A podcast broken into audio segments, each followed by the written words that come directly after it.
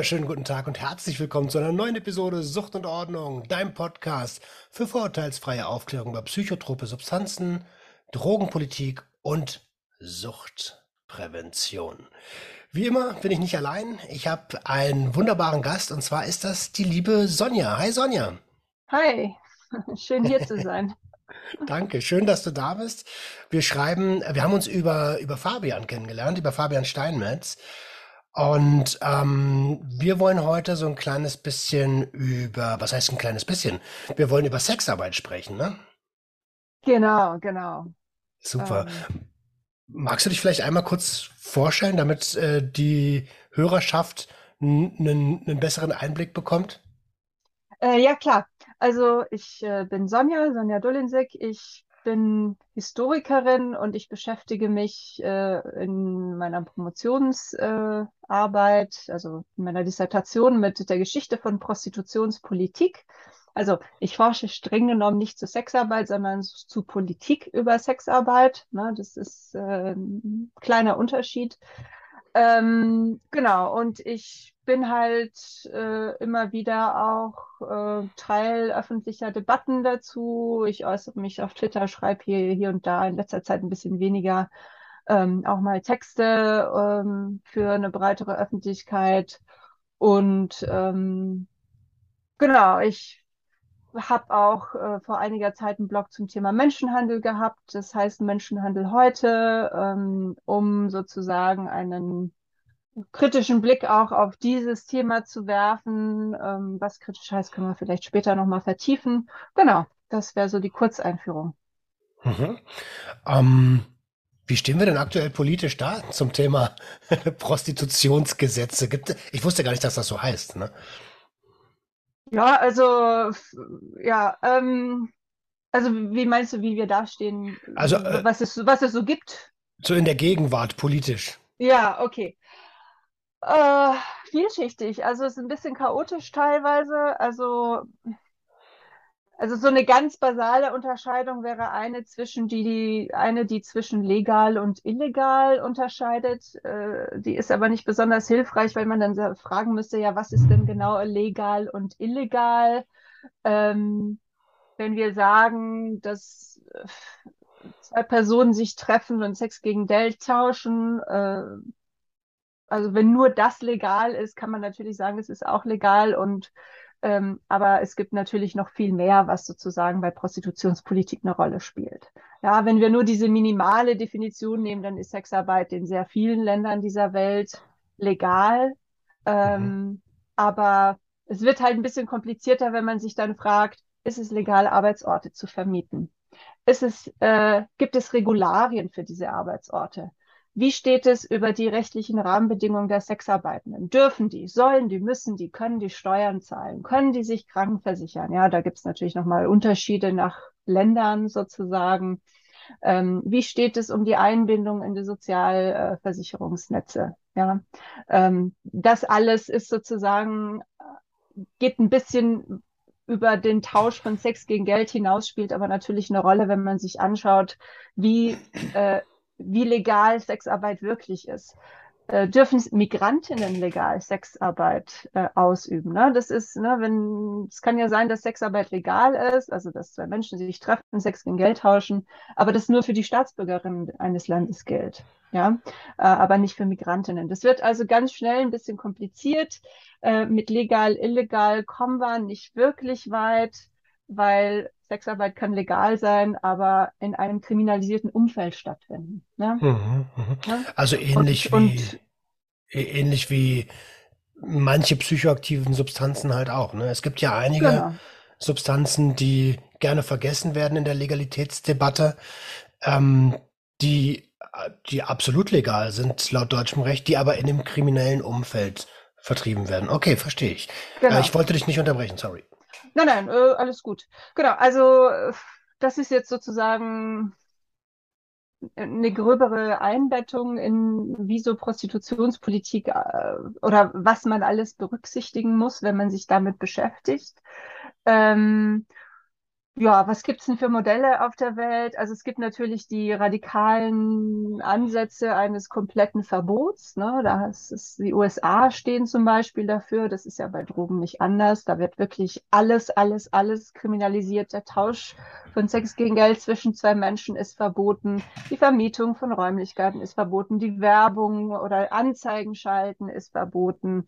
Äh, es ist sogar verboten, eine Sexarbeiterin irgendwo hinzufahren, vor allem wenn es zwischen Bundesstaaten passiert. Also ohne Ausübung von Gewalt einfach der Transport. Ähm, also es ist, äh, ja, USA ist sozusagen umfänglich, umfassend äh, kriminalisiert. Da ist nichts legal möglich. Man kann natürlich über Nevada sprechen, da ist es sehr streng reguliert, sodass man da eigentlich auch nicht so wirklich von einer legalen, äh, sozusagen nicht repressiven Legalität sprechen kann.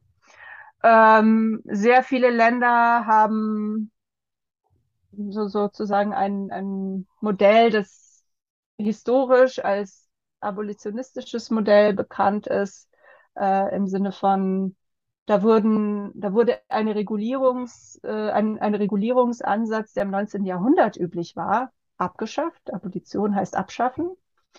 Ähm, dieser Regulierungsansatz hieß, dass eine Sexarbeiterin zur Polizei ging, sich anmeldete und dann legal der Sexarbeit nachging, aber generell war sie eigentlich verboten, die Sexarbeit. Ne? Das ist so, wenn man sich anmeldet, dann ist es straffrei, aber eigentlich ist es nicht legal. So, und dann waren die Prostituierten damals unter polizeilicher Aufsicht, mussten sich ähm, auf Geschlechtskrankheiten untersuchen lassen. Das ist nochmal eine, auch eine ganz andere Zeit, was so Geschlechtskrankheiten äh, betrifft. Ne? Da gab es noch kein Penicillin in der meisten Zeit und so weiter. Ähm, genau, aber man hat sich Anfang des, Anfang, Mitte des 20. Jahrhunderts relativ breit weltweit entschieden, diesen Ansatz hinter sich zu lassen. Und die meisten Länder haben das einfach abgeschafft, haben umfassende Regelungen eingeführt, um Zuhälterei im weitesten Sinne, Bordellbetriebe zu kriminalisieren, was aber auch Sexarbeitende treffen kann. Dazu kann ich gleich noch mehr sagen. Und de facto war Sexarbeit an sich, Tausch von, Tausch von Sex gegen Geld zwischen zwei Menschen legal, aber komplett unreguliert. Und das betrifft tatsächlich die meisten Länder auf der Welt, dass wir diesen Tausch legal äh, dass der Tausch legal stattfinden kann, aber in einem insgesamt kriminalisierten Umfeld mhm. äh, oder mindestens nicht regulierten Umfeld stattfindet. Mhm. So. Und ähm, auch Deutschland hat das gemacht damals und äh, was hier passiert ist, die Polizei hat gesagt, hm, das würde dazu führen, dass die Sexarbeit jetzt überall stattfinden kann und die Polizei hat dann ähm, hat es dann geschafft, äh, mehr oder weniger informell, aber tatsächlich auch bestimmte Gesetze durchzusetzen, wie zum Beispiel die Grundlage für die Sperrbezirksverordnungen, ähm, damit Sexarbeit äh, nur noch an bestimmten Orten, nein, andersrum, nicht an bestimmten Orten stattfinden konnte, so dass man sie dann kontrollieren konnte. Ähm, aber auch das war ständig ein Tolerieren sozusagen. Ja, also die Polizei konnte sagen, ah ja, wir wollen jetzt, dass die Prostituierten nur an einem Ort sind, aber so richtig legal ist es nicht. Es ist keine Genehmigung. Wir können jederzeit deinen Bordellbetrieb schließen. Ähm, ist das nicht total konträr? Also, ähm, das verkompliziert, wie du, wie du selber schon gesagt hast, das verkompliziert doch die ganze Sache. Also, äh, für mich ist es so, wenn ich ähm, Dienstleister oder Dienstleisterin wäre und ich weiß, dass ich einer legalen Tätigkeit nachgehe, sollte ich die dann nicht überall ausüben dürfen? Ja, klar, aber der Punkt ist halt, wenn wir über Prostitution reden, reden wir über ein extrem moralisch aufgeladenes Thema. Es ist gesellschaftlich aus moralischen und vor allem in der Vergangenheit aus sexualmoralischen Gründen verurteiltes Thema. Ähm, und da gibt es die eine Fraktion, die sagt, nee, das soll es gar nicht geben, wir müssen es abschaffen, wir müssen die Legalität auch einschränken, sodass es irgendwann hoffentlich verschwindet. Dass es Mhm, mhm. verschwindet, ist sozusagen eine Utopie, aber gut. Und dann gab es die anderen, die sagen, nee, nee, wir müssen es zumindest in bestimmten rechtlichen Bahnen stattfinden lassen, aber die Prostituierten, die wollen wir trotzdem nicht. Wir wollen die ja nicht äh, not in my backyard sozusagen. Wir wollen die nicht als Nachbarin haben, deshalb wollen wir sie ganz weit weg im Rotlichtviertel, aber bitte nicht als Nachbarn. Also Und- ähnlich, äh, sorry, dass ich ins Wort falle, also Ja. ähnlich wie, es gibt ja menschenverachtende Architektur. Ähm, und das ist ja ein sehr, sehr ähnliches Modell, zu sagen, hey, es ist ja okay, Richtig. dass es Wohnungslose gibt, aber bitte nicht bei uns. Genau, genau. Und bei Sexarbeit, also speziell beim deutschen Ansatz oder bei denen äh, in, in, äh, in den Ländern, wo es eine, eine, eine gewisse Legalität gibt, wird immer auch darauf geachtet, dass es eine räumliche, ähm, ähm, also eine räumliche, äh, ähm, räumlich beschränkte Legalität gibt. Also dass klar ist, wo das stattfinden darf und wo nicht. Ähm, Mhm. Also ein ganz, äh, in ganz, also auch in Nevada in den USA ist es so, da darf man zum Beispiel in äh, Las Vegas geht das nicht. Man darf das nur in, in der Wüste, in den kleinen Countys irgendwie 40 Kilometer weg von der Großstadt betreiben, weil sonst gefährdet es ja die Gemeinschaft. Und das ist ja dieses, das, was diese moralische Verachtung ausmacht, die Vorstellung, dass Prostitution und darunter verstehe, also meint man meistens tatsächlich die Sexarbeit, die von den Sexarbeitenden ausgeübt wird, dass die irgendwie gesellschaftsschädlich ist und dass dadurch irgendwas kaputt geht. Und deshalb muss man sie verdrängen, unsichtbar machen, nicht sehen und an, an bestimmte Orte packen, wo sie dann auch auf, auf eine bestimmte Art und Weise dargestellt wird. Ja, das Rotlichtviertel, ja, man ist halt alles rot Mhm. und, und sexy und ein bisschen abgefuckt. Äh, Das, kl das klingt so nach, nach christlicher Ideologie. das tut es auf jeden Fall. Also irgendwie kommt mir das bekannt vor aus dem südlichen Raum hier in Deutschland.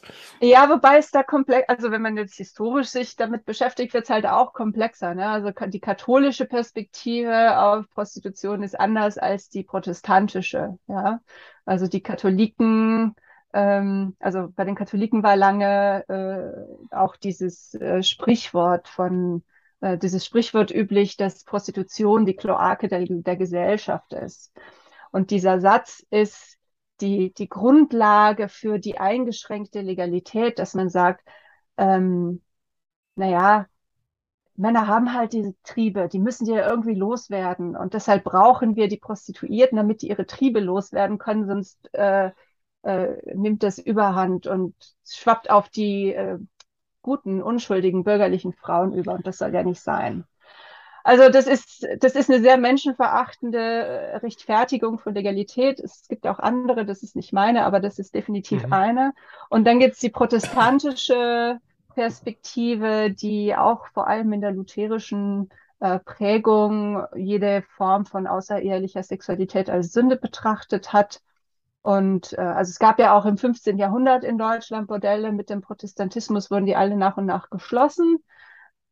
Vor, auch aufgrund dieser Idee, dass Menschen mono sexuell monogam zu sein haben und dass jede Form von sexueller Nichtmonogamie eine, eine moralische und dann auch rechtliche Straftat ist. Das war auch so. Ne?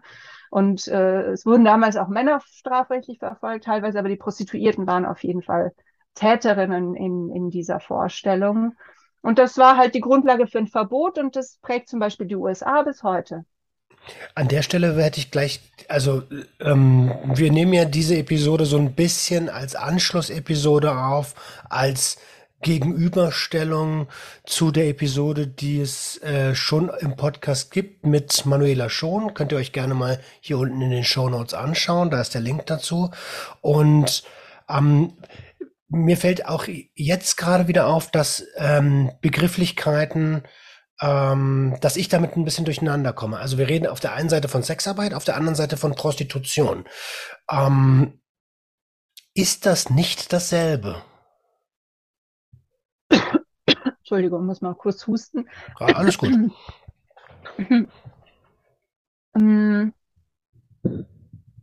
Also ich nutze diese Begriffe inzwischen als Synonyme, auch wenn es Unterschiede gibt. Also die Unterschiede sind vor allem in, in der Wertung. Also der Begriff Prostitution ist vor allem auch historisch ein negativer Begriff. Mhm, mh. Ja, also mit dem, wo eine moralische Verurteilung der Person, die die Prostitution ausübt, also in der Regel die sexarbeitende Person äh, ähm, mitschwingt. Ja, also und das hat man heute auch noch semantisch in Begriffen wie Hure oder Schlampe. Also diese Idee, dass eine Frau, die es mit mehreren treibt, moralisch irgendwie weniger wert sei. Also das spielt da noch ein bisschen mit. Und, ähm, und Sexarbeit ist halt ein jüngerer Begriff, äh, der versucht, diese moralische Wertung herauszunehmen, wenn man sozusagen über das Phänomen spricht. Ähm, der Begriff ist auch ein bisschen breiter, weil also wenn man mit Leuten spricht, ähm, Sexarbeit würde auch Chemsex oder Pornografie oder sozusagen auch, sek auch sexuelle Arbeit, die nicht, äh, die ohne Kontakt stattfindet, mhm. äh, mit einschließen, Telefonsex, während Prostitution tatsächlich äh, nur das wirklich äh, körperliche mit einschließt oder wie die Briten, die Englisch in, in, in der englischsprachigen Debatte sagt man zum Beispiel manchmal so Full Service Sexworker. Ja, also das wäre eine also Unterscheidung. Full Service, Full Service ist dann mit Körperkontakt. Mit Körperkontakt und Genitalkontakt und so weiter. Mhm. Ähm, ich nutze tatsächlich beide Begriffe, weil ich bemerkt habe, dass versucht wird, den Begriff Prostitution anders zu besetzen, wie das auch Manuela Schuhn gemacht hat, also als Gewalt darzustellen und ähm, also mal abgesehen davon, dass ich dem nicht zustimme, ähm, finde ich es wichtig, auch einfach ähm, ja den Begriff diskursiv nicht zu überlassen. So. Okay. Ähm, und äh, also und es ist tatsächlich aber auch so, wenn man sich qualitative Studien anschaut, es sehen sich nicht alle Prostituierten als Sexarbeitende. Und ich meine damit nicht nur diejenigen, die für ein Verbot sind, sondern es gibt genug Leute, die einfach ihren Job machen wollen und die diesen Begriff kennen und mit dem vertraut sind und das nutzen. Es gibt auch in Deutschland Sexarbeiten, die sich lieber Huren nennen. Und mhm, das, mhm. äh, ne? Also sozusagen gut, ja. auf, auf, der Ebene der Selbstbezeichnung ähm, ist es sozusagen sehr vielfältig. Ich, wenn man es politisch korrekt machen möchte, würde ich tatsächlich von Sexarbeit sprechen. Ich finde auch nicht, dass der Begriff, wie manchmal gesagt wird, irgendwie verherrlichend ist. Ähm, Arbeit, jede Arbeit kann extrem ausbeuterisch sein.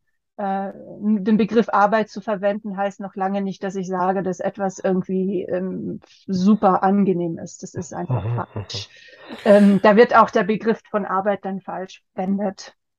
Ähm, jetzt sind wir ja schon so ein bisschen darauf eingegangen. Du sagst, du hast eine andere Sicht auf die Dinge. Was hältst du denn von diesem skandinavischen Modell, wo quasi ähm, der Empfänger der Dienstleistung kriminalisiert wird? Ähm, also äh, ich, ich finde diesen Ansatz auch nicht gut, weil er de facto, also das, was ich vorhin beschrieben habe mit äh, dem kriminalisierten Umfeld nur einen Schritt weiter treibt, nämlich indem dann auch noch der Kunde oder die Kunden äh, kriminalisiert wird. Und dann bleibt tatsächlich nur noch die Sexarbeitende oder der Sexarbeitende, über der nicht oder zumindest nicht direkt strafrechtlich belangt wird. Und das ändert sozusagen an Recht, an der, an der Umgebung ähm, herzlich wenig.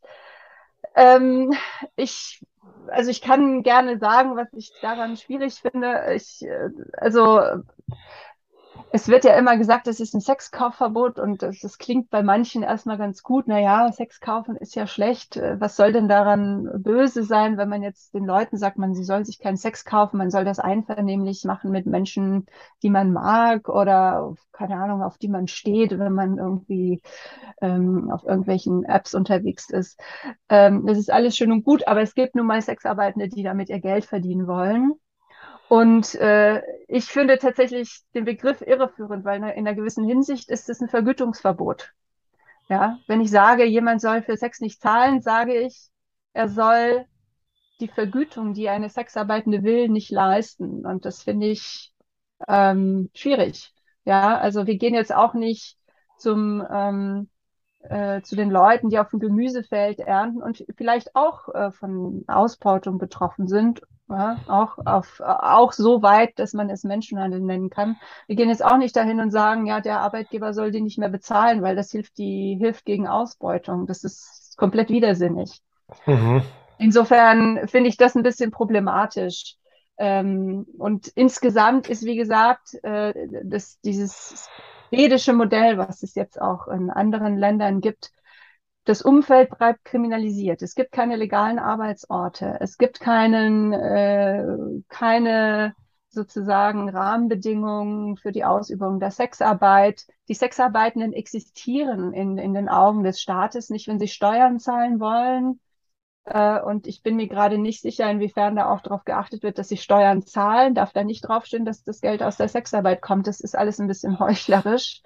Ja. Ähm, und was sozusagen das Ver dieses Verbot bewirkt, ja, und das ist das, was ich äh, bei den Menschen wie Manuela Schon oder alle, die dieses Modell unterstützen, äh, äh was ich da vermisse ist, dass sie komplett ausblenden, wie das dann in der Praxis abläuft. Also was dann tatsächlich konkret passiert, wenn Sex gegen Geld getauscht wird.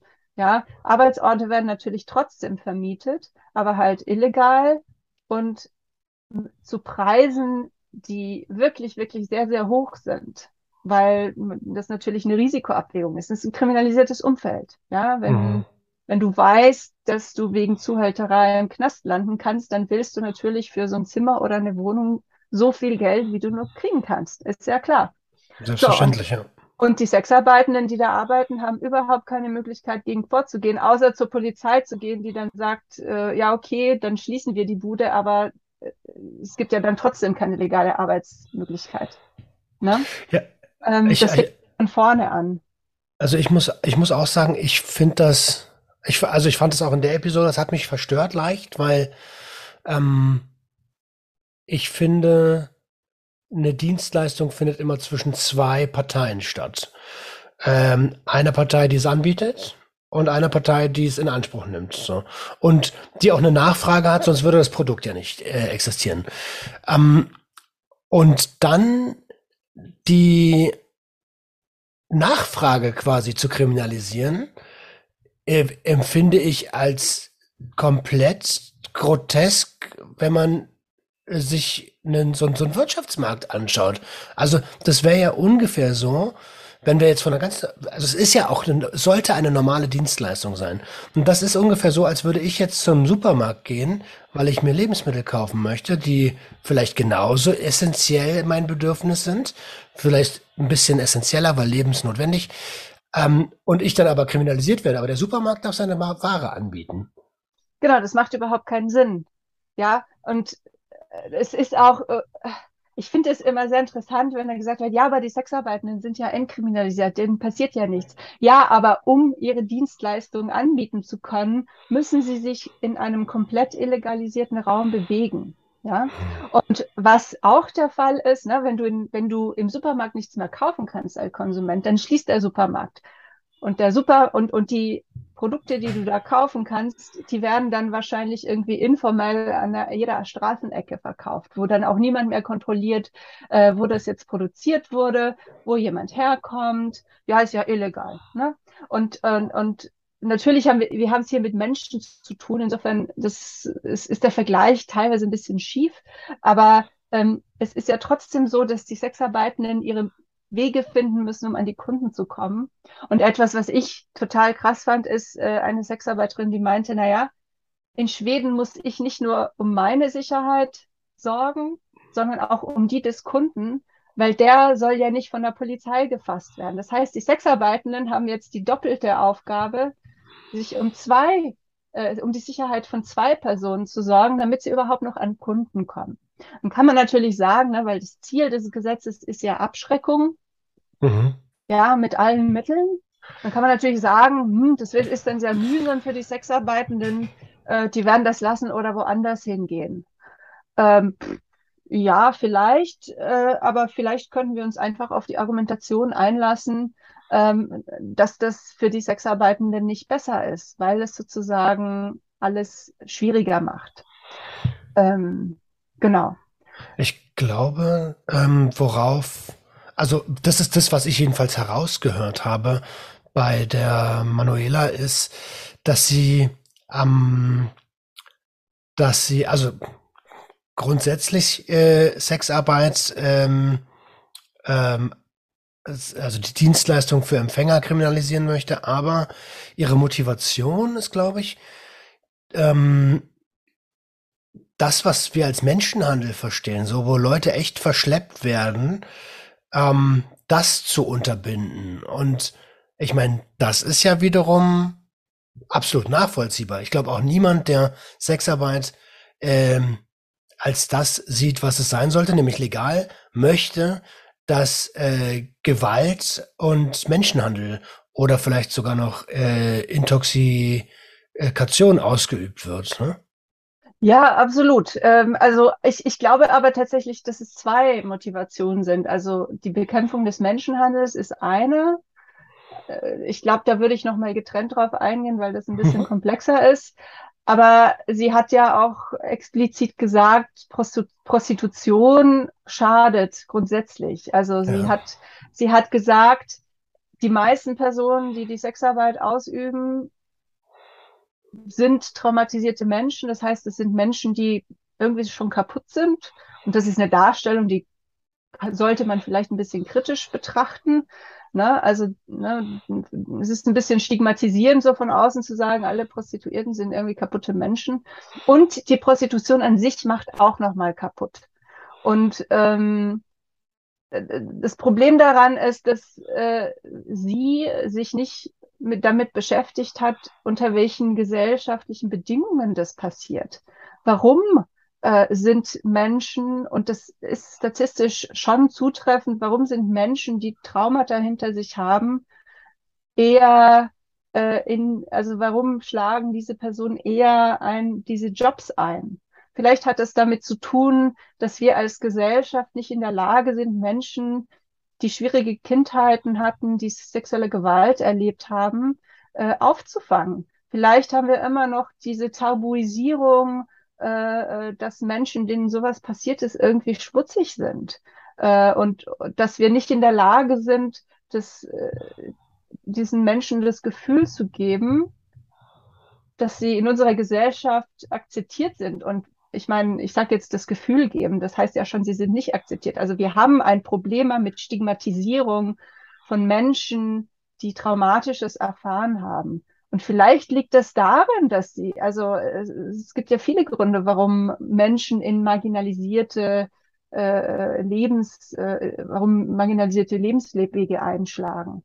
Ne, die Sexarbeit ist ja nichts Mainstreamiges. Also, ähm, und das ist aber ein bisschen komplizierter, als zu sagen, ja, das sind alles kaputte Menschen. Äh, da bin ich ähm, vollkommen bei dir. Ja, ja. und äh, jetzt habe ich meinen Faden verloren. Sekunde.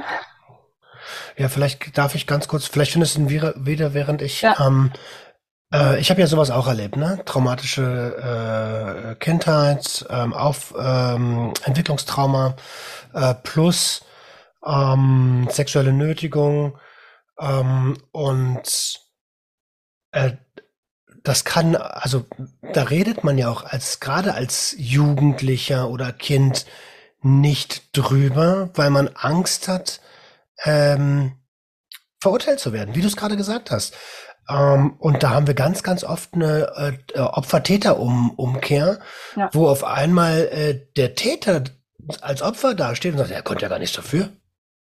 Ja, und ich meine, ich bin ja Historikerin, also was ich, was ich in, in meiner historischen Forschung entdeckt habe, sind Texte, das sind ein bisschen alte Texte, aber das findet man ja teilweise auch heute noch immer wieder in, in Vergewaltigungsprozessen, dass äh, die, die, die, auch Kinder, die vergewaltigt wurden, dass denen äh, vorgeworfen wird, das eigentlich gewollt zu haben. Und dass das sozusagen eine Vor und das ist wirklich ein Zitat, das ist eine Vorstufe der Prostitution. Das haben Psychoanalytikerinnen irgendwie in den 50er Jahren so gesehen. Und, wenn, und die haben dann von sexueller Verwahrlosung von irgendwie neun bis zehnjährigen gesprochen, weil die vergewaltigt wurden von ihren Onkels. Das ist absolut absurd. Und ähm, und, und, und wir tun irgendwie so, als seien wir heute weg von dieser Vorstellung, in denen wir die Kinder sozusagen dafür verantwortlich machen, dass ihnen etwas passiert ist.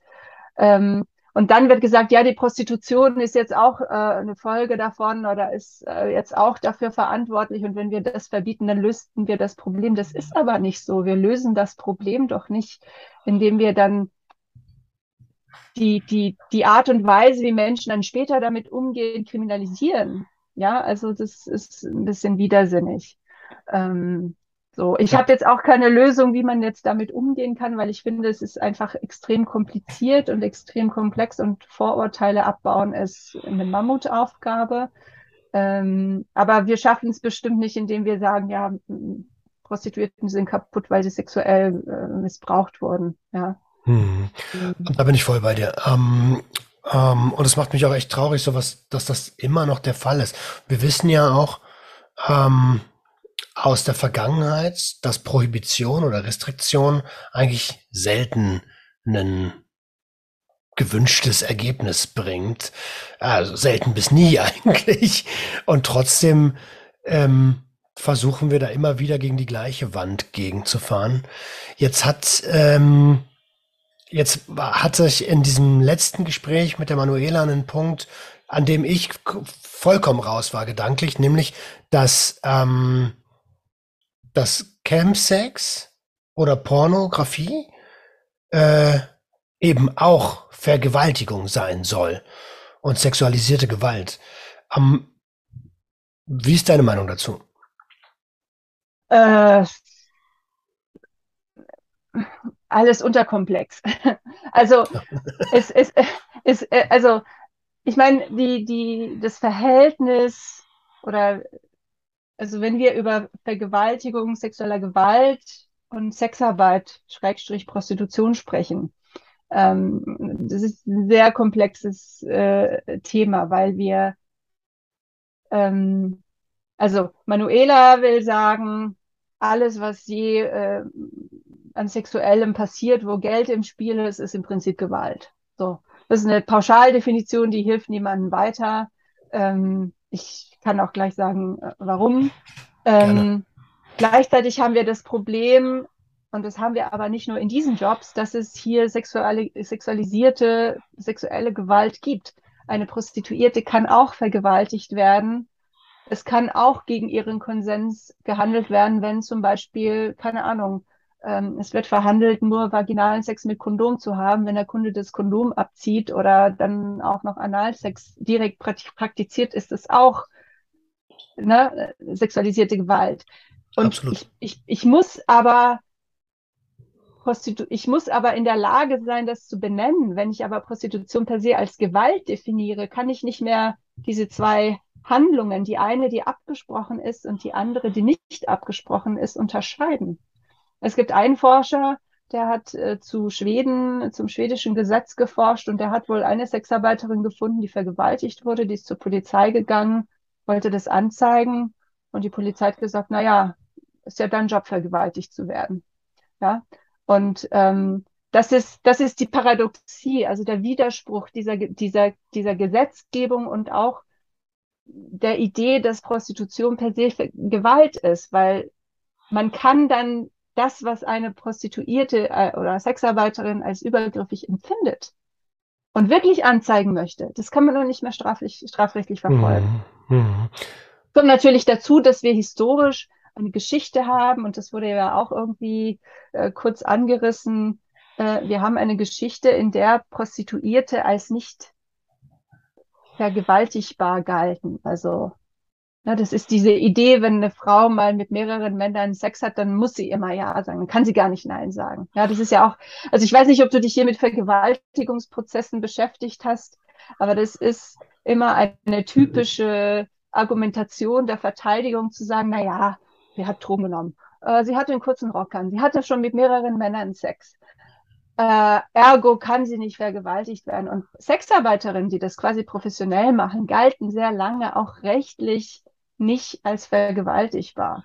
Und im really? Prinzip macht, ja, really, ich kann dir nachher einen Text zeigen, Äh, da geht's, also das ist natürlich wieder USA, weil die USA besonders krass sind, äh, wo dann ein Richter irgendwie in den 80er Jahren sagt, a whore is a whore is a whore und eine Hure kann nicht vergewaltigt werden. Ja, eine, das, ist, das ist diese Idee des öffentlichen Mädchens. Das, daher kommt ja die Vorstellung, dass Prostituierte öffentliche Mädchen seien. Ne? Das ist jetzt 19. Jahrhundert Sprech, ne?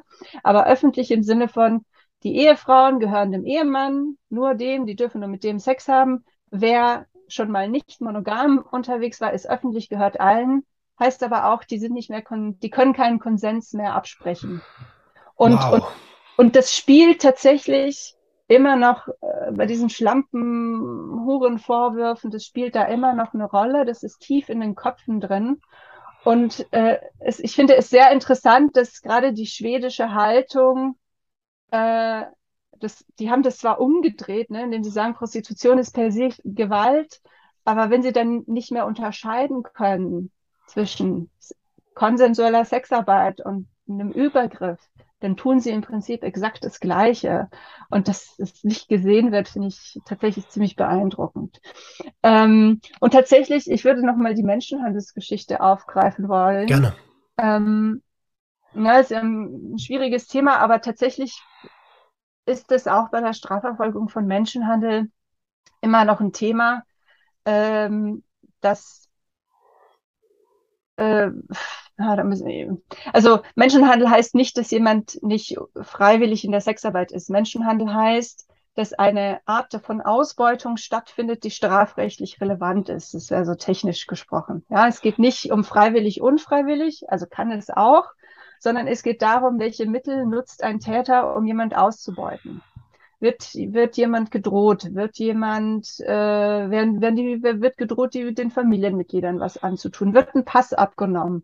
Wird äh, vor allem ähm, Menschen, die aus äh, EU-Drittstaaten kommen und illegalisiert hier sind, wird denen gesagt, ja, du hast jetzt 50.000 Euro Schulden, du musst jetzt abarbeiten und wenn du das nicht tust, äh, verpesten wir dich bei der Polizei.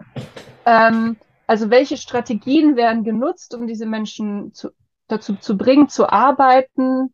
Und dann wird ihnen natürlich der komplette Lohn abgenommen oder nur ein bisschen wird ihnen gegeben. Und das ist sozusagen die Art und Weise, wie Menschenhandel stattfindet. Das trifft aber auf alle Branchen zu. Menschenhandel findet ja nicht nur in der Prostitution statt. So, und bei der Sexarbeit ist es so, dass es sehr lange so war, dass wenn eine Sexarbeiterin diese Ausbeutung erlebt hat, aber am Anfang irgendwie freiwillig in der Sexarbeit war. Dann hat der Richter gesagt, naja, du warst ja, hast ja freiwillig äh, mit der Sexarbeit angefangen, du kannst ja gar nicht Opfer von Ausbeutung sein. Das ist genau die gleiche Logik. Und äh, das passiert einem, einem, einem Opfer von Menschenhandel auf dem Bau nicht, weil dem wird nicht vorgeworfen, dass er freiwillig angefangen hat. Ja, ich wollte gerade sagen, das ist ja genauso, als wenn jemand freiwillig ins Arbeit, also freiwillig ins Arbeitsleben tritt, äh, in Anführungsstrichen gesetzt, weil ich glaube, die allermeisten Leute würden ihr Leben lieber genießen ähm, mhm. und was machen, was sie wirklich erfüllt. Aber das steht auf einem ganz anderen Blatt Papier. Und dann an ein Start-up-Unternehmen geraten, wo sie 70, 80 Stunden in der Woche arbeiten, die nicht, äh, wo die Überstunden nicht bezahlt. Das ist doch ganz normal. Und also ist eigentlich traurig, dass ich das sagen muss, dass das ganz normal ist, aber das ist ganz normal. Und warum unterscheidet man dort das, das Berufsfeld so? Weil das eben mit diesem historischen, Stigma, historischen äh, Stigma der Prostitution zu tun hat, weil es da nicht darum geht, äh, Ausbeutung zu verhindern, sondern die Prostitution an sich. Na, und mhm. das ist das, was ich bei Manuela schon auch gesehen habe sie will die Prostitution an sich verhindern und sie, sie, sie denkt, dass wenn wir irgendwelche Gesetze einführen, die den Markt verkleinern, verkleinert sich auch der Markt für Menschenhandel. Das ist aber ein bisschen zu kurz gedacht, weil in dem Moment, wo ich alle Arbeitenden illegalisiere, schaffe ich mehr Raum für Ausbeutung und Erpressung und nicht weniger. Ähm, es gibt eine Anekdote, die, äh, also es gibt so viele Informationen über Schweden, die ständig irgendwie ignoriert wird, aber ähm, es gab tatsächlich einen Polizisten äh, in Schweden, der in den zehn Jahren nach Einführung des Gesetzes, also so zwischen 2000 und 2010, äh, tatsächlich äh, es ist nicht ganz klar, was der alles gemacht hat. Er wurde nicht für alles belangt, aber der hat Minderjährige vergewaltigt, er hat für Sex bezahlt, er, hat, war als Zuhälter tätig und er hat sich öffentlich aber als äh, Held des, der Gleichberechtigung profiliert, weil er, er war ja auch im, im, im Bereich Prostitution und Kundenkriminalisierung unterwegs. Und das ist für mich so ein gutes Beispiel dafür, wie heuchlerisch das auch sein kann. Und natürlich heißt es nicht, dass wann immer dieses Gesetz eingeführt wird, dann die Polizei oder die Polizisten korrupt werden. Aber Illegalisierung fördert halt auch Korruption durch die Polizei. Und wenn Sexarbeitende keine Rechte haben, was sie im schwedischen Modell nicht haben, dann kann auch die Polizei tun und lassen, was sie will. Ja. Und äh, wir hören ja ständig äh, weltweit immer wieder von Polizisten, die rechts außen sind. In den USA wird immer mal wieder jemand irgendwie umgebracht und da passiert überhaupt nichts. Ähm, wir wissen um das Rassismusproblem. Also wir können echt nicht so naiv sein und meinen, dass wenn jetzt eine migrantische Sexarbeiterin of Color, wenn wir das noch dazu wollen, oder jemand aus Nigeria, dass die hier irgendwie so behandelt werden äh, wie im Schlaraffenland. Das ist nicht so. Das sind hm. aus der Sicht des Staates Menschen, die äh, äh, ein Problem darstellen. Ja, und illegalisierte Migrantinnen sind in erster Linie Menschen, die man äh, ins Abschiebegefängnis stellt und möglichst schnell wieder äh, abschiebt. Und das betrifft auch die Sexarbeitenden. Das ist ja auch das Hauptproblem bei der Verfolgung von Menschenhandel, dass die Polizei Razzien macht und das, was kontrolliert wird, ist, gibt es eine Arbeitserlaubnis, gibt es einen legalen Aufenthaltsstatus. Und wenn der legale Aufenthaltsstatus nicht vorliegt, das Erste, was gemacht wird, ist, dass sie verhaftet werden und ins Abschiebegefängnis gepackt werden. Äh, inzwischen, ne, also es gibt eine Organisation, es gibt ja viele Beratungsstellen gegen Menschenhandel in Deutschland, die in einem äh, Verband quasi zusammenkommen, KOK, Koordinierungskreis äh, gegen Menschenhandel. Eine der Forderungen, die die haben, ist, dass, dass bei so einer Razzia zum Beispiel nicht sofort dieser Schritt der Abschiebung gemacht wird, sondern dass erstmal geguckt wird, wurden die Menschen ausgebeutet, kann man eine Beratungsstelle ranholen. Ja, dass es überhaupt äh, ein Weg äh, geschaffen wird, äh, Viktimisierung zu erkennen. Und das ist auch voll richtig. Ähm, so.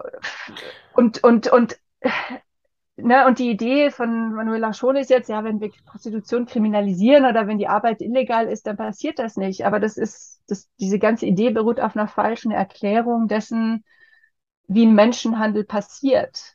Menschenhandel passiert in dem, also du hast mehr Möglichkeiten, jemanden auszubeuten, jemanden zu erpressen, umso illegaler die Person ist, also illegalisierter äh, mhm, die Person mhm. ist, ne, desto prekärer sie ist.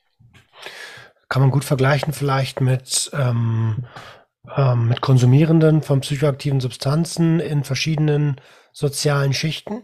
Also ähm, wer mehr Geld hat und ähm, sagen wir mal im Anzug von, von namhaften Designern rumläuft, der wird einfach seltener kontrolliert als der Konsumierende aus einer sogenannten unteren Schicht, die es ja so eigentlich auch nicht geben sollte, ähm, aus, aus, ähm, aus ärmeren Gesellschaftsschichten, ähm, aufgrund des Aussehens, einfach nur aufgrund des Aussehens. Und da gibt es ein krasses ähm, ein krasses Experiment, was da mal gemacht wurde. Äh, jemand im Anzug hat gebettelt, äh, nach Geld gefragt und jemand, ähm, der augenscheinlich aussah wie ein Wohnungsloser, hat das gleiche getan. Und der Mann im Anzug ist nach zwei Stunden mit über 50 Euro aus der Nummer rausgegangen, weil er gesagt hat, ich habe meinen Mercedes da hinten geparkt, habe leider kein Kleingeld für den Parkautomaten. Können Sie mir mal einen Euro geben oder zwei? Und das funktioniert. Das ist verrückt. Ja, das ist richtig krass. Also man gibt den Leuten, die schon viel haben, immer noch mehr, während die, die nichts haben, den nimmt man noch äh, so viel weg. Also, aber das so ein bisschen ähnlich beobachte ich das ja auch bei Sexarbeit. Ne? Also wir haben so einen Diskurs über die angeblich privilegierten Sexarbeitenden.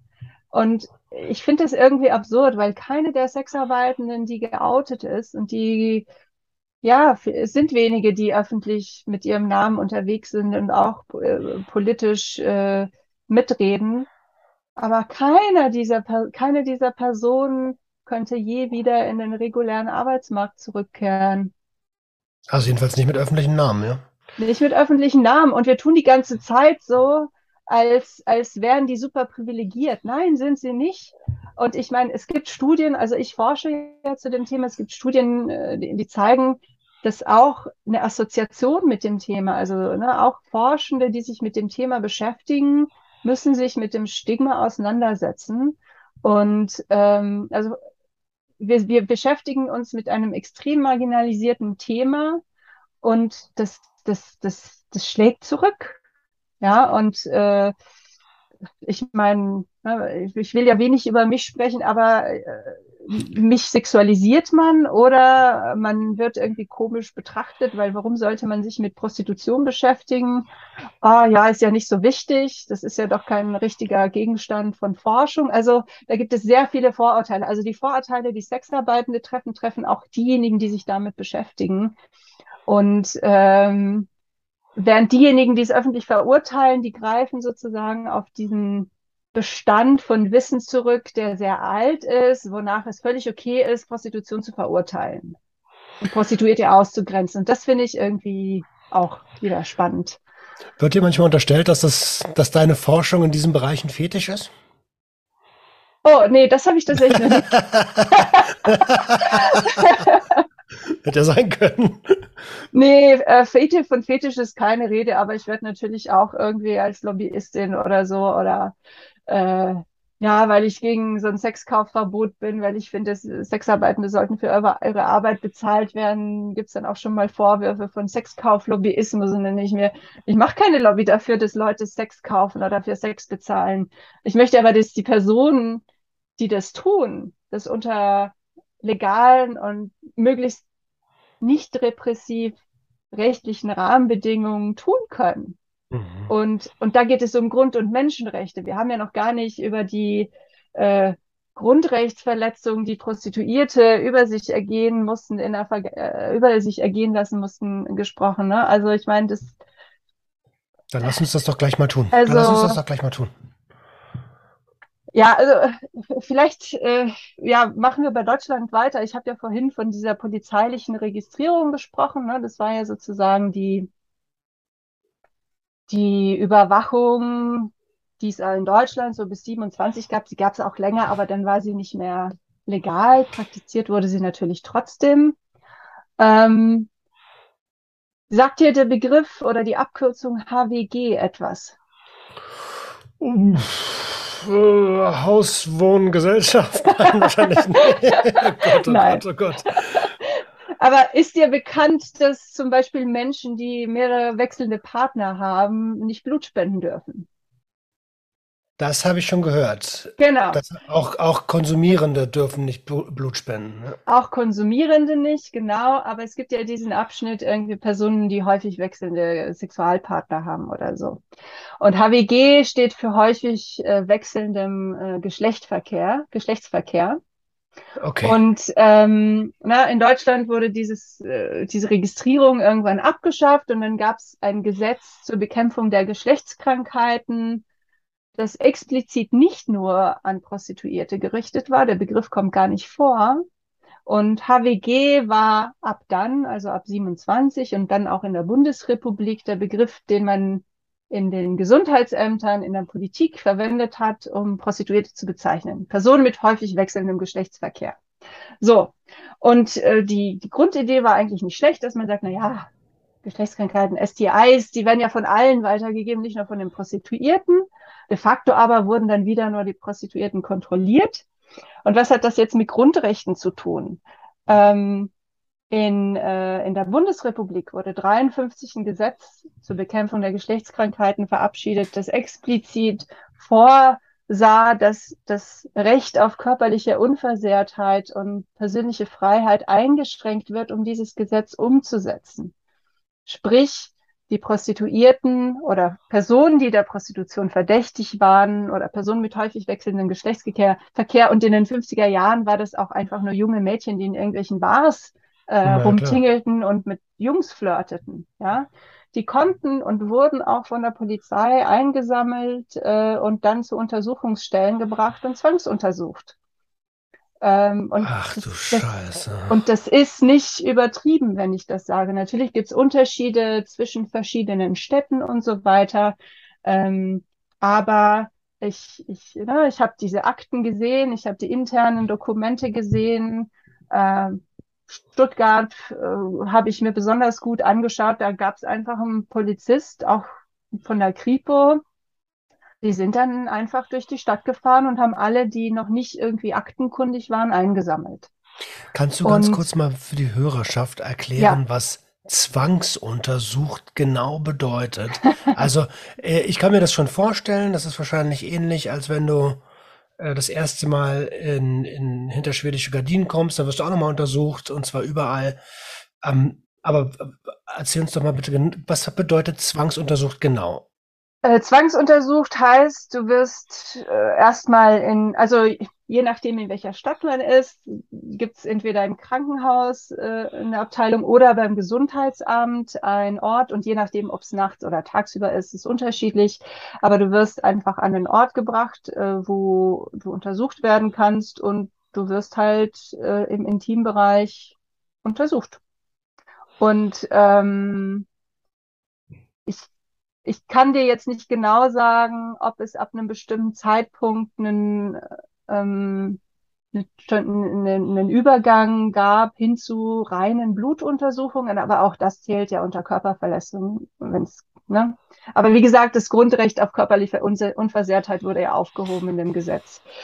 Ähm, so, und äh, es gab tatsächlich eine sehr intensive Diskussion über die Anwendung von Zwang und äh, man hat dann sich intensiv, also Polizeistellen, Gesundheitsämter haben sich dann immer sehr intensiv unterhalten, ähm, wie sie denn jetzt die Person dazu bringen, dieser Untersuchung freiwillig zuzustimmen, damit man das nicht mit körperlicher Gewalt machen muss. Also diese wirklich diese Anwendung von körperlicher Gewalt, um die Person dazu zu zwingen, scheint wohl sehr selten vorgekommen zu sein, aber freiwillig hätten sich die Personen nie diesen Untersuchungen unterzogen.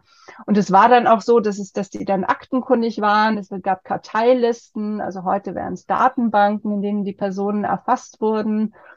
Äh, und sie mussten dann auch regelmäßig, wir sprechen jetzt von zwei Wochen, ein bis zwei Wochen Rhythmus, dann dahin gehen ähm, und das über sich ergehen lassen. Ansonsten konnte die Polizei sie dann eben auch, äh, ja, konnte eine Strafe aussprechen. Äh, wir dürfen auch nicht vergessen, dass es bis 67 noch Arbeitshäuser gab für Minderjährige. Minderjährige war da damals bis 21, ähm, wo die dann zur Erziehung, Fürsorge irgendwo hingebracht wurden. Also ähm, das alles, um Prostitution zu verhindern. Ja, ähm, und wir haben ne, dieses äh, Gesetz zur Bekämpfung der Geschlechtskrankheiten wurde auch abgeschwächt im Laufe der Zeit. Bestimmte Gesundheitsämter haben aufgehört, das zu praktizieren, weil in den 80er, 70er, 80er Jahren sich einfach auch die Gesellschaft liberalisiert hat. Mhm, aber es war zum Glück, aber es war streng genommen noch möglich. Aber erst mit dem Prostitutionsgesetz von 2000 wurde das komplett abgeschafft und geändert. Ja, da hat man sich dann auch äh, na, die HIV-Pandemie, äh, äh, war das eine Pandemie? Oder war keine Pandemie. Also HIV-Krise, sagen wir so, äh, hat halt auch zu einem Umdenken geführt, weil da hat es, bringt es nichts mehr oder hat es, bringt es heute nichts mehr, alle zwei Wochen zu untersuchen, weil der Verlauf der Krankheit das nicht ermöglicht. Das heißt, man musste neue Strategien entwickeln, das sogenannte Harm Reduction, das kennst du ja auch.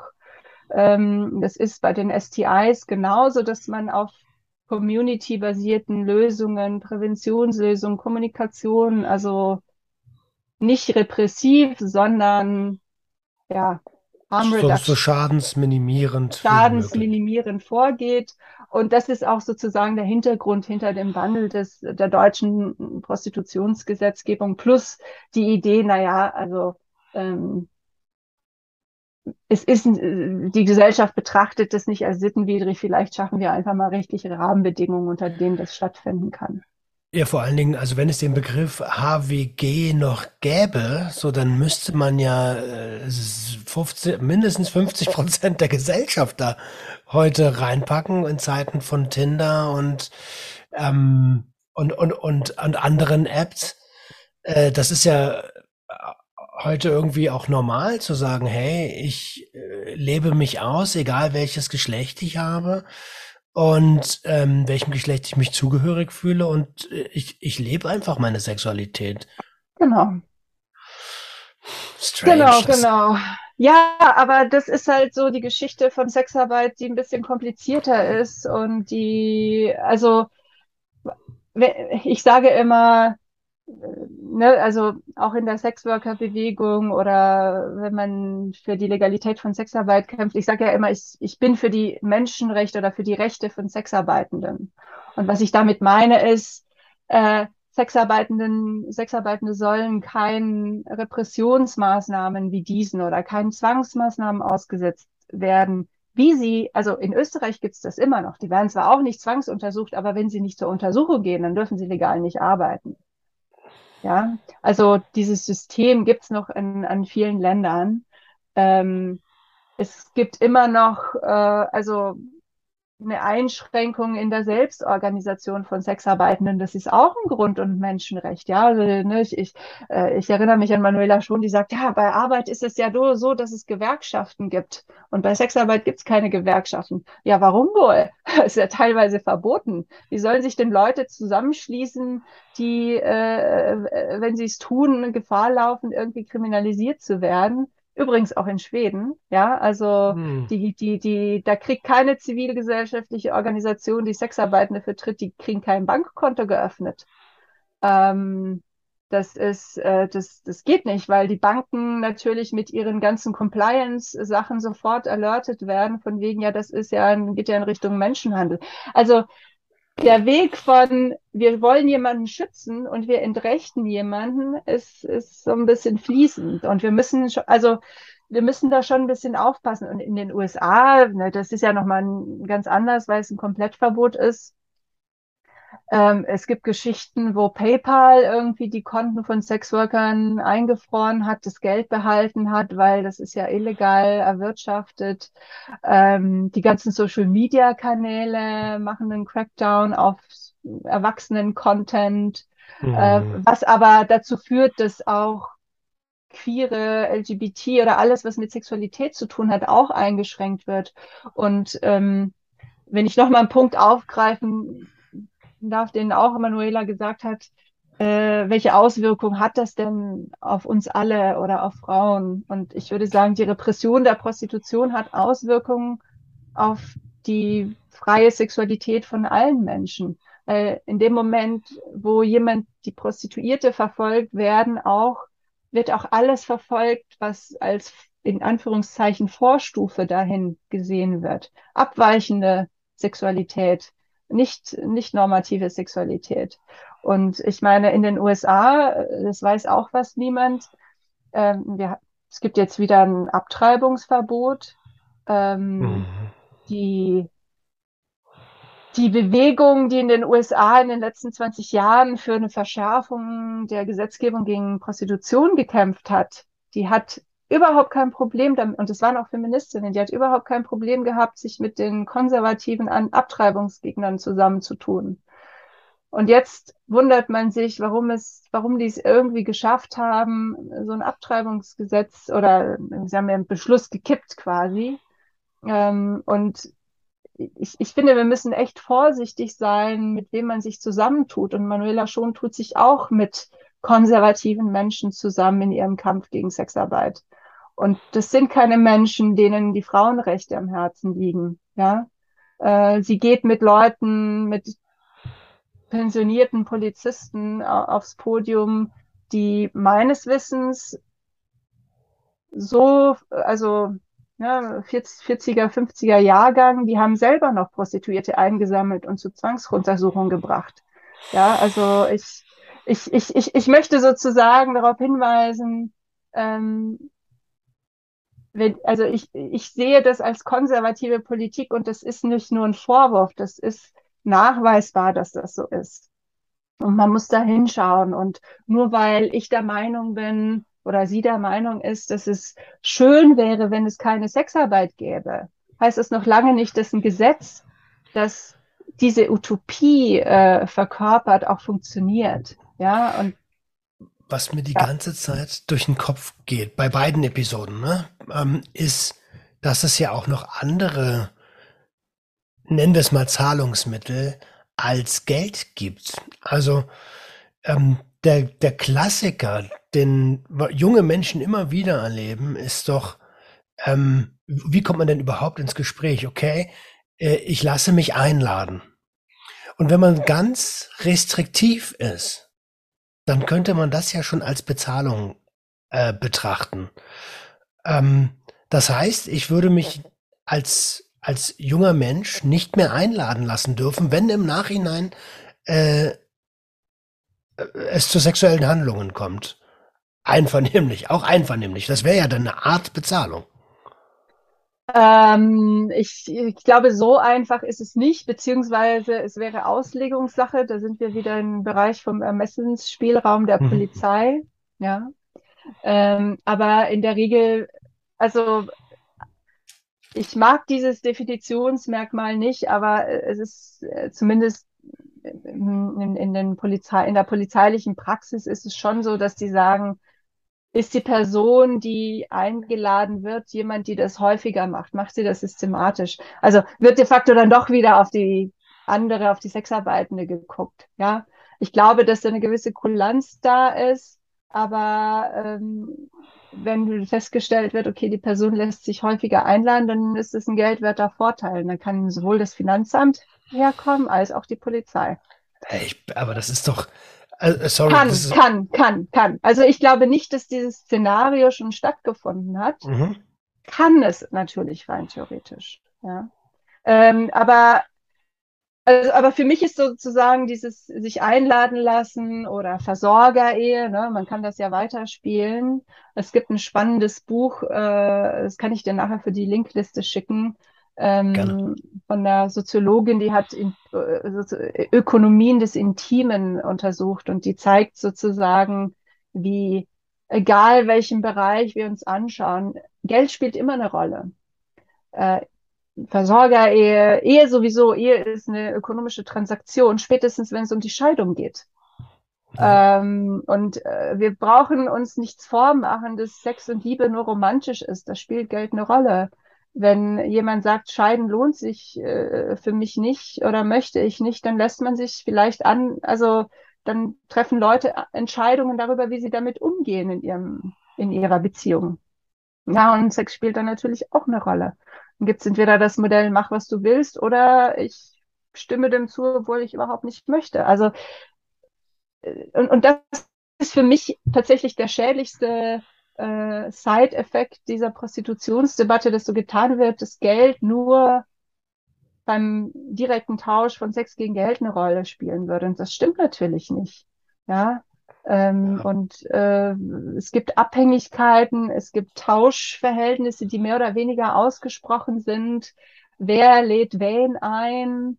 Äh, wer verdient mehr, wer verdient weniger und so. Das, das, das durchdringt alle intimen Beziehungen. Hm. Und wenn genau, wir, darauf wollte ich mich hinaus. Genau, und wenn wir ehrlich zu uns selbst sind, dann müssten wir das offenlegen. Wir müssten offenlegen, okay, ich lasse mich einladen, äh, Vielleicht mache ich dann irgendwas deshalb vielleicht auch nicht. Ich weiß es nicht. Oder ich lasse mich nicht einladen. Also ne, ich als Frau, ich habe ganz lange gedacht, ah, ich lasse mich nicht einladen. Ich bin emanzipiert. Ich mag dieses ganze ge gegenderte Gewurschtel nicht. Ne? Jeder zahlt für sich. Und irgendwann habe ich gemerkt, das ist total blöd die Männer verdienen doppelt bis dreifach so viel wie ich. Gerade ich damals als Student habe ich gesagt, natürlich, wenn ich, wenn ich auf ein Date gehe, lasse ich mich einladen. Der Typ arbeitet Vollzeit, hallo. ja, und was ist da dann die Grenze? ähm, soll ich jetzt weniger Geld haben? Oder mich das ist sozusagen dann wichtiger. Und, und ich finde, Sexarbeitende äh, treffen da halt auch eine Entscheidung und sagen, naja, äh, es gibt Männer, die oder auch Frauen, die dafür bezahlen und ich mache das und ich versuche das Beste draus zu machen. Ähm, man muss natürlich dazu sagen, ähm, Sexarbeit wird von verschiedenen Menschen unterschiedlich erlebt. Ja, das ist auch klar. Es gibt welche, die, denen macht es Spaß. Es gibt welche, denen ist es egal. Ja, manche sind sex- und indifferent. Und es gibt manche, die leiden drunter. Das ist auch so. Manche leiden sehr spät drunter. Und äh, das ist. Ähm, aber es geht eben um die Vielfalt der Perspektiven und der Erfahrungen. Und es ist nun mal nicht so, dass alle dann am Ende sagen, ha, war eine schlechte Erfahrung, lass uns das verbieten. Mhm. Und das ist eben auch etwas, eine Seite, die mir so ein bisschen ähm, gefehlt hat, wo äh, ich bei Manuela den Eindruck hatte, die gute Prostituierte ist die, die aufhört. Ja, oh mein Gott, die gute, alleine das Wording, ne? Ja, aber du hast ja. recht.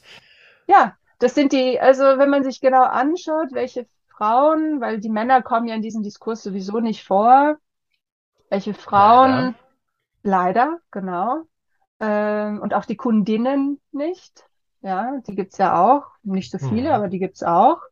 Aber ähm, wenn man sich so anschaut, welche Frauen Unterstützung bekommen, das sind die, die sich gegen ein Verbot äußern und die, die ausgestiegen sind und das ähm, und das hinter sich lassen, also auch in ihren Äußerungen. Und es gibt aber genug Sexarbeitende, die ausgestiegen sind und sagen, ach ja, war eine gute Zeit, haben mir mein Studium damit verdient. Oder ich meine, die, auch die Frauen aus Osteuropa, die sind oft sehr pragmatisch. Wir, wir haben manchmal diese Vorstellung, oh Gott, das sind total, ähm, also das sind Menschen, die nichts wissen, die nichts verstehen und die kommen hierher und wissen gar nicht, was sie tun. Nein, das sind extrem rationale Akteure, die kommen aus teilweise sozioökonomisch extrem prekären Lebenslagen. Das heißt aber noch immer noch nicht, dass sie nicht das Beste aus ihrer, äh, aus ihren, ihren Umständen machen. Ja, es gibt Menschen, die dort von ihrem Partner, von ihren Familien gezielt ausgebeutet werden. Ja, es ist problematisch und gleichzeitig gibt es vor allem Mütter, die hierher kommen, die machen, sie machen ein halbes Jahr hier oder ein Jahr, machen ihr Geld, gehen zurück und kaufen sich ein Haus, um ihren Kindern was zu bieten. Und das ist auch etwas, viele, viele Sexarbeitende sind Mütter. Mhm. Und ähm, soll ich die jetzt verurteilen? Soll ich jetzt sagen, nee, die sollen lieber irgendwie Erdbeeren pflücken in Spanien, wo sie übrigens auch vergewaltigt werden? Ich meine, da gab es ja auch immer wieder so Investigativuntersuchungen. Es ist nicht so, dass diesen Menschen Jobs zur Verfügung stehen, die besser bezahlt sind. Das ja. ist eine Verklärung der Realität. Und sich nur auf die Prostitution zu stützen, ist irgendwie ein bisschen schwierig. Ich würde ich würd gerne noch eine Sache äh, angehen, Sonja. Und zwar mhm. ähm, Substanzgebrauch oder Substanzmissbrauch in Kombination mit Sexarbeit. Ähm, hast du da ähm, hast du da was für uns mitgebracht? Denn äh, an der letzten Episode ha, ähm, habe ich auch hier einen deutlichen Tenor wahrgenommen, der sagt, äh, das machen die, um sich zu betäuben, damit sie diesen schrecklichen Job ausüben können. Also ne, ich glaube, dass diese Aussage auf einige zutrifft. Ähm, also ich würde nicht sagen, dass das falsch ist, es ist aber nur ein Teil der Geschichte. So, ähm, ich, ich glaube, das verbreitetere Problem, wobei das natürlich von den Etablissements abhängt, ist, dass ähm, es oft, wenn man im Bordell oder in einem Laufhaus arbeitet, dass man da was konsumieren muss oder zumindest mit dem Kunden konsumieren muss und dass man dadurch zum Beispiel viel zu viel Alkohol trinkt.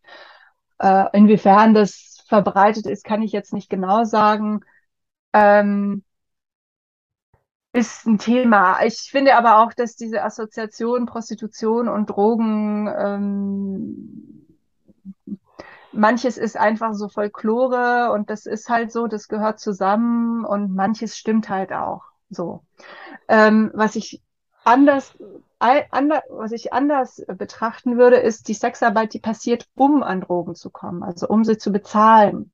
Ja, sogenannte, so. Besch sogenannte Beschaffungsprostitution.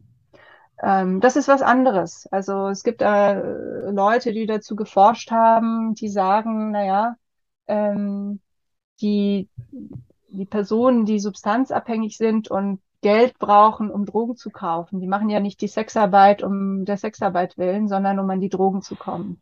Ja, ähm, andere begehen Diebstahl oder ich weiß nicht, welche Strategien es gibt, um an Drogen zu kommen, wenn man kein Geld hat. Ne? Und Sexarbeit einige. ist halt einige.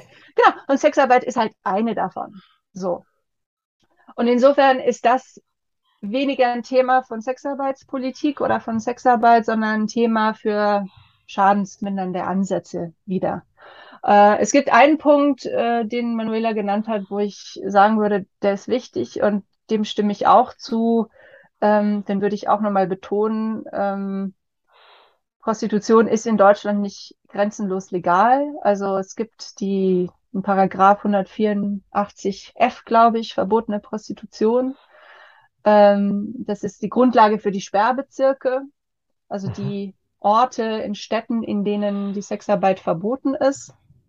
Ähm, dann gibt es, ist in Städten unterschiedlich, aber zum Beispiel Hamburg, St. Georg ist so einer und da gibt es auch ein sogenanntes Kontaktanbahnungsverbot. Ähm, da gibt's auch irgendwie Polizisten, die in Zivil durch die Gegend gehen und wenn eine Sexarbeiterin sie anflirtet, dann kriegt sie eine Geldstrafe. So, und das ist, äh, also ist, Sexarbeit ist in Deutschland noch kriminalisiert, auf Räume bezogen und drogennutzende Sexarbeitende, äh, die äh, oft Straßenprostitution betreiben und oft im Sperrbezirk sind, die sind natürlich häufig davon betroffen. Und dann gibt's diese Spirale von, ich brauche dringend Geld, ich gehe irgendwo hin, wo ich schnell an Geld komme, was ein Straßenstrich in der Regel ist, dann werde ich gefasst, dann muss ich Strafe zahlen, ich kann keine Strafe zahlen. Beim dritten Mal lande ich im Knast. Es gibt 1600 Personen pro Jahr, die im Knast landen wegen, äh, weil sie, wie, weil sie beharrlich der Prostitution nachgegangen sind oder weil sie die Strafen nicht zahlen können. Wir haben da eine Schuldenspirale, wir haben eine Strafspirale und mhm. ähm, das ist tatsächlich ein Problem. So. Ähm, Wenn es, wie gesagt, um den niedrigschwelligen Konsum von Alkohol oder anderen Sachen äh, geht, äh, also da bin ich wahrscheinlich, also da sind wahrscheinlich die Sexarbeitenden selber äh, kundiger. Ich, ich weiß, dass es auch Kunden gibt, die gerne mal Drogen mitnehmen und dann das mit den Sexarbeitenden konsumieren. Ähm, ich glaube, auch hier ist, also es ist ein Thema, es ist aber ein Thema, was man auch wieder mit ja, niedrigschwelligen Ansätzen äh, äh, angehen kann mit Aufklärung und was muss ich tun, was muss ich nicht tun als Sexarbeitende und den, äh, ja. So. Ja, bin da bei dir. Also ähm, nur weil ich einen Kunden habe, muss ich ja nicht alles machen, was der Kunde von mir verlangt. Da waren wir ja vorhin schon mal. Es gibt ja auch eine ganz klare Einigung darüber, äh, welche Art der Dienstleistung vollzogen wird und wenn dagegen vorgegangen, also dagegen verstoßen wird, dann kannst du da, kannst rein theoretisch ähm, das auch anzeigen, Strafanzeigen. Wie viel da am Ende bei rauskommt, das waren wir, waren wir vorhin schon an dem Punkt, dass das äh, wahrscheinlich eher weniger ist. Aber ähm, aber ich bin da voll bei dir. Also natürlich gehört es auch dazu zu sagen, hey, äh, du kannst ja gerne etwas nehmen, wenn du möchtest. Ähm, da muss ich mir aber nochmal genau überlegen, ob ich meine Dienstleistung dann gerade mit dir vollziehen möchte oder äh, ob ich hier noch was nehmen möchte. Wir sind ja immer noch freie, äh, entscheidungskräftige äh, äh Menschen. Ne? Genau. Und ich, ich würde halt sagen, dass die Verhandlungsmacht, die die Person, die Sexarbeitende hat, höher ist, wenn das legal ist. Beziehungsweise, ähm, wir hatten ja auch über Straftaten, also wir haben noch nicht über Straftaten gegen Sexarbeitende gesprochen. Ne? Das Klassische ist ja, die werden vergewaltigt, der Sex der Prostitution ist Gewalt. Aber es gibt ja andere Sachen, die Sexarbeitenden passieren, die können äh, ausgeraubt werden. Kunde kann oder jemand kann sich als Kunde ausgeben und dann die Sexarbeitende ausrauben. Ähm, oder ich kenne eine Geschichte, wo jemand ein Date vereinbart hat, sich als super reich ausgegeben hat und dann äh, das Restaurant verlassen hat und dann die Sexarbeitende auf einem auf äh, einer super hohen Rechnung hat sitzen lassen. So, und in solchen Fällen will man natürlich auch die Polizei rufen können. Ja. Und dafür braucht man aber eine legale äh, Sexarbeit, dafür braucht man legale Rahmenbedingungen, damit die Polizei auch kommt und sieht, dass das eine rechte Verletzung ist. Ne? Absolut, ähm, absolut. Und äh, also meines Wissens, und ich saß ja auch schon mal in einigen Politkreisen, auch mit Polizisten, es ist so, vielleicht nicht jede Polizei, aber für Berlin schien mir das relativ plausibel oder ich habe dem Polizisten geglaubt, dass er sagt, na ja, so niederschwellig, niederschwellige Kriminalität oder Sachen, die Sexarbeitenden passieren, die werden zur Anzeige gebracht und da wird was getan. Ähm, und es geht nicht nur um den großen Menschenhandel. Es geht nicht nur um diese wirklich brachialen Erfahrungen. Es geht auch darum, die Sexarbeitende im Alltag, Sexarbeitenden im Alltag irgendwie äh, zu schützen und zu sagen, okay, du kannst Anzeige äh, erstatten, wir begegnen dir mit Respekt ähm, und hoffen, dass wir den Täter finden. Ja. Und mhm. dafür brauchen wir aber eine Haltung von Anerkennung gegenüber den Sexarbeitenden, was nicht Glorifizierung von was auch immer ist. Ne? Also ich feiere jetzt nicht die Freier ab, die ähm, versuchen, sich einen Blowjob für fünf Euro auszuhandeln. Ne? Das sind, das ist nicht das, was ich mache. Aber äh, wir brauchen rechtliche Rahmenbedingungen und eine allgemeine Legalität. So. Ja, da bin ich absolut bei dir. Übrigens ähm, ist es ja selbstverständlich, dass ich da auch bei psychoaktiven Substanzen dafür bin. Deswegen gibt es ja diesen Podcast hier. Und natürlich gibt es den auch, damit ihr da draußen merkt, hey, egal bei welcher Herausforderung ihr gerade seid, da gibt es noch andere Leute, die ähnliche Herausforderungen haben oder vielleicht das gleiche schon durchhaben und ihr aus den Erfahrungen lernen könnt, lernen aus Lebenserfahrung. Ähm, Sonja, ich würde sagen, wir haben ungefähr ein bisschen mehr als eine Stunde. Ähm, deine Message ist ganz deutlich und trotzdem würde ich sie gerne nochmal als abschließende Frage quasi herausstellen. Was ist deine Message an die Community?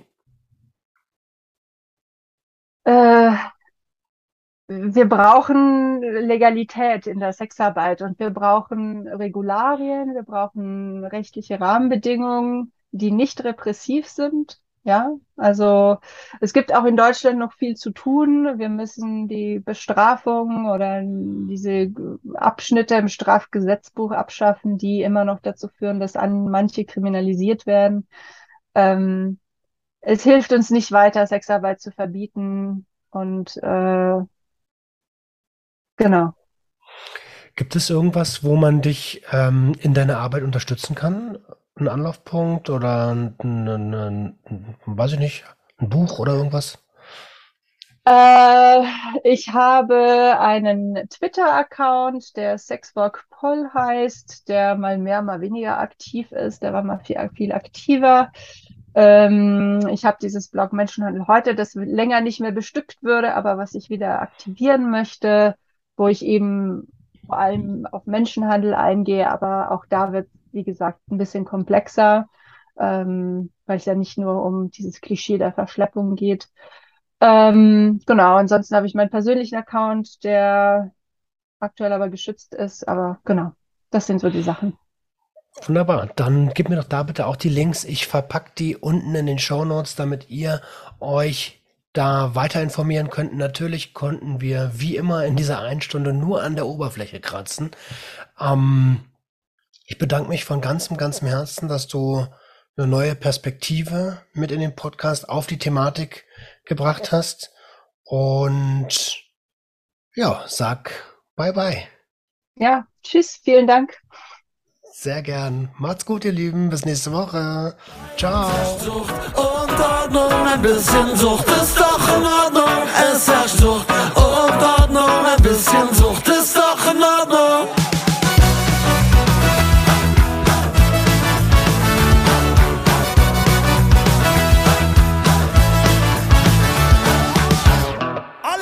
Kontrolle.